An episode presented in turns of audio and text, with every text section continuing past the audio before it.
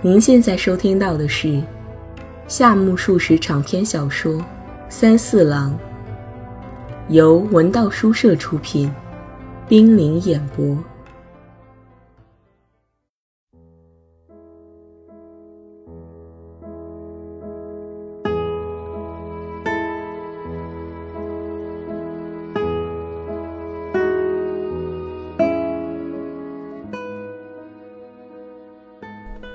三四郎，第二十集。最近，羽次郎在学校里兜售文艺协会的戏票，他花了两三天的时间，大凡熟悉的人都叫他们买了。羽次郎决定再向不认识的人做工作。他一般在走廊上物色对象，一旦抓住就缠着不放，务必叫人家买上一张。有时候正在交涉之中。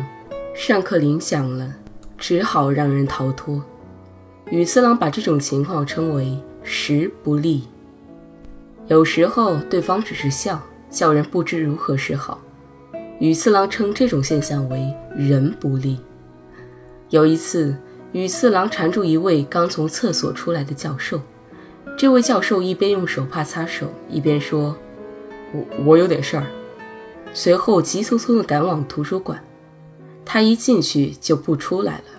羽次郎对这种情况不知称什么为好。他目送着教授的背影，告诉三四郎：“他一定患了肠炎。”三四郎问羽次郎：“售票单位托你卖多少票？”羽次郎回答说：“能卖多少就卖多少。”三四郎问：“卖的太多，会不会出现剧场容纳不下的危险呢？”羽次郎说：“也许有一点。”仙四郎进一步问：“那么票卖完之后不就麻烦了吗？”羽次郎说：“不，没关系。其中有的人是出于道义买的，有的人有事不能来，还有的少数人患肠炎。”他说罢，显出一副无所谓的样子。仙四郎看羽次郎兜售戏票。凡是交现款的人都当场收下来，不过对那些不付钱的学生也给他们票。这在气量小的三四郎看来不禁有些担心，凑上去问：“以后他们会交钱吗？”于次郎回答：“当然不会。”他还说：“与其一张张的收现钱，不如成批处理掉算了，这在整体上是有利的。”羽次郎还以此同《泰晤士报社》在日本销售百科全书的方法做比较。这种比较听起来很堂皇，可三四郎总有些放心不下，因此他提醒宇次郎还是小心一点的好。宇次郎的回答也颇有意思：“对方是东京帝国大学的学生呀。即便是大学生，像你那样见了钱若无其事的人多得很呢。”哪里？如果是一片好心，即使不付钱，文艺协会方面也不会有什么意见的。好在戏票都卖光了，归根到底无非是欠了协会的一笔债，这是很明白的。三四郎紧跟着追问：“这是你的意见还是协会的意见？”羽次郎说：“当然是我的意见。若是协会的意见就好办了。”听了羽次郎的话。三四郎想，不去看看这次演出简直太傻了。羽次郎一直向他宣传，致使他才有这样的想法。羽次郎这样做是为了兜售戏票，还是迷信这次演出，或者说是为了鼓励自己也鼓励对方，随时就为这场演出捧场，使社会上的气氛搞得更热闹一些呢？羽次郎对这些没有加以明晰的阐述，因此。尽管森四郎觉得这次演出很值得一看，但也没有受到羽次郎多大的感化。羽次郎首先谈起协会会员刻苦排练的事，听他说，多数会员经过排练之后，当天再不能干别的事了。接着又谈到舞台背景，那背景很大，据说把东京有为的青年画家全部请来，让他们尽情发挥个人的才能画成的。接着又谈到服装，这服装从头到脚都是根据古代的样式制作的。后来又谈到了脚本，这些都是新作，很有趣。他还提到其他一些东西。羽次郎说，他已经给广田先生和远口先生送去了请帖，并让野野宫兄妹和李健兄妹买了头等座位的戏票，一切都很顺利。三四郎看在羽次郎面上，祝福此次演出成功。就在三四郎为演出祝福的这天晚上，羽次郎来到三四郎的寓所。和白天相比，羽次郎完全变了。他蜷缩着身体坐在火盆边，一直寒冷。从他的神情来看，似乎不单是为了冷。起先，他伸手在火盆上烤火，过一会儿又把手缩进怀中。三四郎为了使羽次郎的脸孔显得更清晰，随即把桌上的油灯从那头挪到这头。然而，羽次郎却颓丧地耷拉着脑袋。只把黑乎乎的硕大的和尚头冲着灯光，一直打不起精神。三四郎问他怎么了，他抬起头来望望油灯。这房子还没装电灯吗？羽次郎的提问完全同他的脸色无关。没有，听说不久就要装，油灯太暗不顶事。三四郎回答。喂，小川君。出大事了！羽次郎早把电灯的事忘掉了。三次郎询问缘由，羽次郎从怀里掏出揉皱的报纸来，一共两张，叠在了一起。羽次郎揭开一张，重新叠好，递过来说：“你看看这个。”他用指头指示着所要读的地方。三四郎的眼睛凑近油灯，标题写着。大学纯文科，大学的外国文学课一直由西洋人担当，当局把全部授课任务一概委托给外国老师，但迫于时事的进步和多数学生的希望，这次终于承认本国教师所讲的课程也属必修科目，因此目前正在一直物色适当的人选，据说已经决定某市。近期即行公布。某市为前不久奉命留学海外的才子，担此重任最为合适。这不是广田先生呀？三四郎回头望望羽次郎，羽次郎依旧瞅着那张报纸。这是真的吗？三四郎又问。好像是真的。三四郎歪着脑袋说：“我本以为大致差不多了。”谁知又砸了锅。听说这人进行了种种的活动，不过光凭这篇文章不还是谣传吗？到了公布之日才能弄个明白。不，如果只是这篇文章，当然无碍的，因为同先生没有关系。不过，羽次郎说着，把剩下的那张报纸重新折叠了一下，用手指着标题递到三四郎的眼前。这张报纸大致登着相同的报道，光是这些尚未给三四郎留下什么特别的印象。不过读到后来，三四郎吃惊了。文中把广田先生写成一个极不道德的人，当了十年的国语教师，本是个世上不为人知的庸才，一旦听到大学里要聘请本国教师讲授外国文学，立即开始幕后活动，在学生中散布吹捧自己的文章。不仅如此。还指使其门生在小杂志上撰写题为《伟大的黑暗》的论文。这篇文章是以林雨子的化名发表的，现已查明实出于小川三四郎的手笔。此人是时常出入广田家的文科大学生。三四郎的名字到底出来了。三四郎惊奇地望着羽次郎，羽次郎从刚才起就一直盯着三四郎的脸，两人相对沉默了好久。真糟糕。不久，三四郎说道：“他有些怨恨羽次郎，而羽次郎却显得不大在乎。”哎，你对此怎么看？怎么看？一定是来函照登，绝不是报社的采访稿。文艺视频上这种用六号签字排印的投稿有的是，六号签字几乎成了罪恶的集合体。仔细一查，多属谎言，有的竟是明目张胆的捏造。你要问为何要干这种愚蠢的事，其动机无非出于一种利害关系。因此，我在接触印有六号签字的东西时，内容不好的大都都扔进了固执堆。这类报道完全属于这一类，它是反动派的产儿。为何不写你的名字，偏偏写上我的名字呢？羽次郎沉吟了半晌，解释说：“恐怕是这个原因，你是本科生，而我却是选科生呀。”然而这在三四郎看来算不上什么原因，他依然有些迷惑不解。我不该用林雨子这个蹩脚的名字，要是堂堂正正的写上佐佐木与次郎的名字就好了。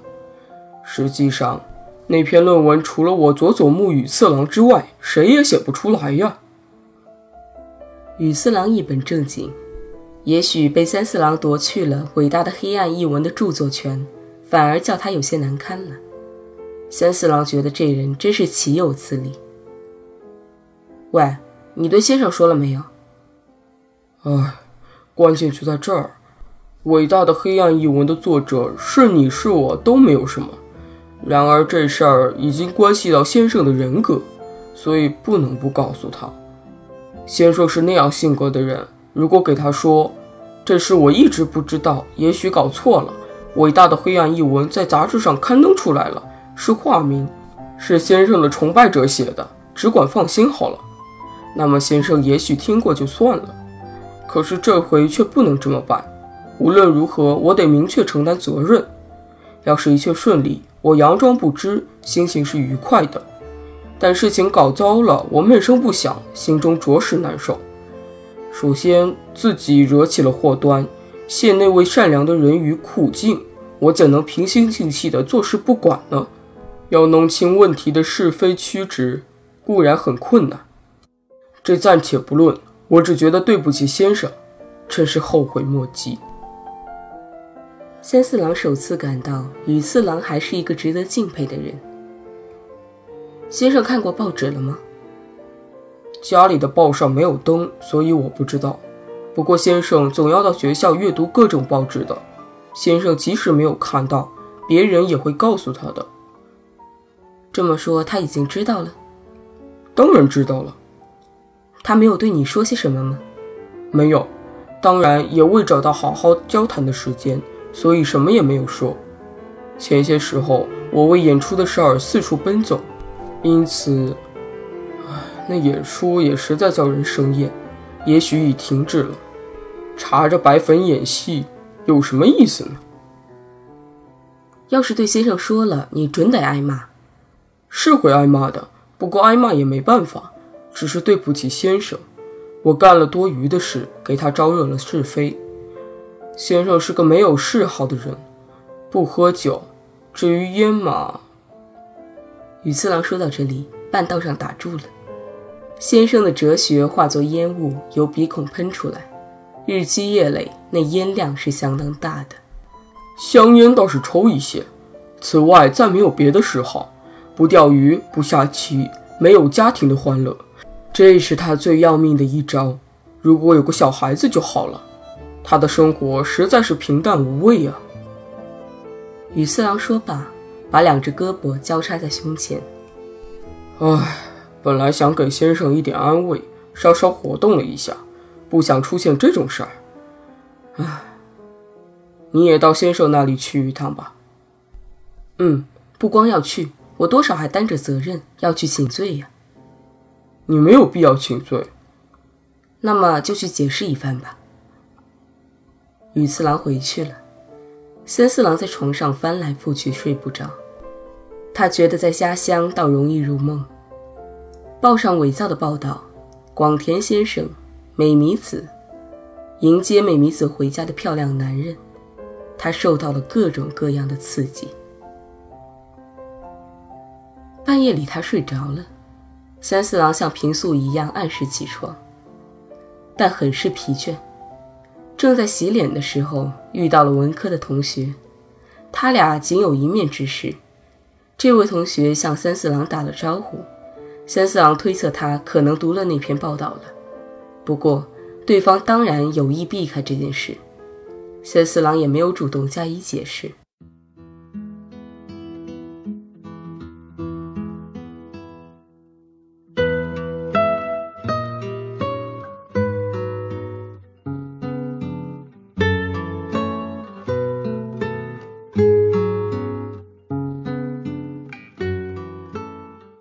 三四郎正闻着热酱汤的香味时，又接到故乡母亲的来信，看样子照例写得很长。